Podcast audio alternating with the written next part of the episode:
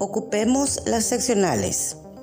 Un reporte del Ministerio de Salud señala que la obesidad en adultos y en niños es un grave problema en el país. Por ello recomienda a la población practicar buenos hábitos como hacer actividades físicas, comer saludable, evitar el alcohol y no fumar.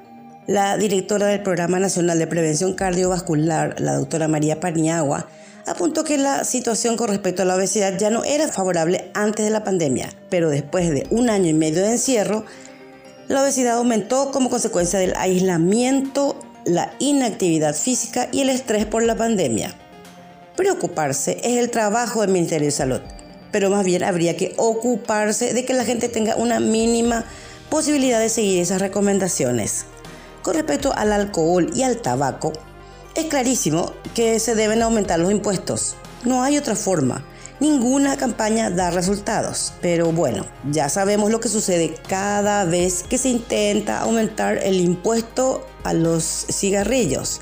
Eh, total, que los tabacaleros no se tienen que hacer cargo de los enfermos de cáncer del pulmón ni de las enfermedades respiratorias que surgen por el consumo de la nicotina.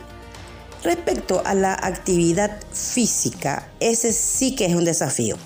Quizá la gente quiera, pero Asunción, que es el territorio que más conozco yo, tiene muy pocos lugares donde se puede desarrollar una actividad física en un ambiente amable y seguro. No tenemos parques y espacios accesibles cerca de donde vivimos. Si quieres cruzar toda la ciudad para ir a caminar a Ñuguazú, está bien. Y si tenés para pagar el gimnasio, felicidades. Pero si no tienes plata ni paciencia, ¿qué se supone que haces?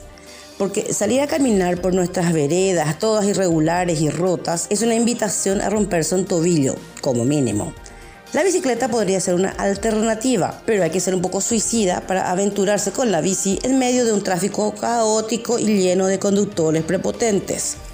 Los pobladores de Asunción tenemos derecho a contar con plazas en nuestros barrios para ir a caminar o correr o sentarnos en un banco a la sombra de un árbol a leer un libro si nos da la gana.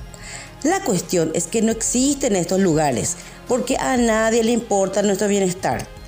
Asunción no es una ciudad verde y no es por culpa de las administraciones municipales que solo saben contratar más y más funcionarios, que solo engordan el presupuesto y no hacen nada por la gente que paga sus salarios. Nos cobran impuestos altísimos, hacen algún recapado de avenida, pintan franjas peatonales y esperan que encima se vote por ellos. A ningún intendente ni a los concejales les importa el bienestar de la población. Si a estos funcionarios les importara, hace rato ya hubieran recuperado los predios ocupados por las seccionales del Partido Colorado y hubieran convertido esos lugares en parques, espacios verdes seguros, amables, donde los vecinos fueran a caminar, a socializar con los otros, se hubieran preocupado por construir estos espacios de encuentro para la gente. Como nadie hace nada al respecto, un grupo de ciudadanos pertenecientes al movimiento Patria Nueva y otras organizaciones más ocuparon hace poco la seccional colorada número 30 de Asunción. Ellos exigen que la ANR devuelva los espacios ocupados ilegalmente. Esta es solo una de las seccionales que ocuparon espacios públicos durante la dictadura de Alfredo Stroessner. En todo el país son cerca de 50.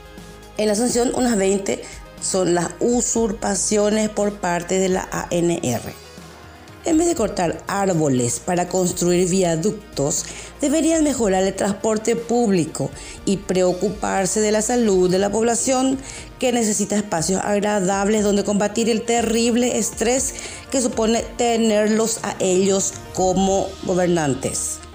Después de todo, nos necesitan sanos para seguir trabajando y poder pagar los impuestos con los que les pagamos sus millonarios salarios.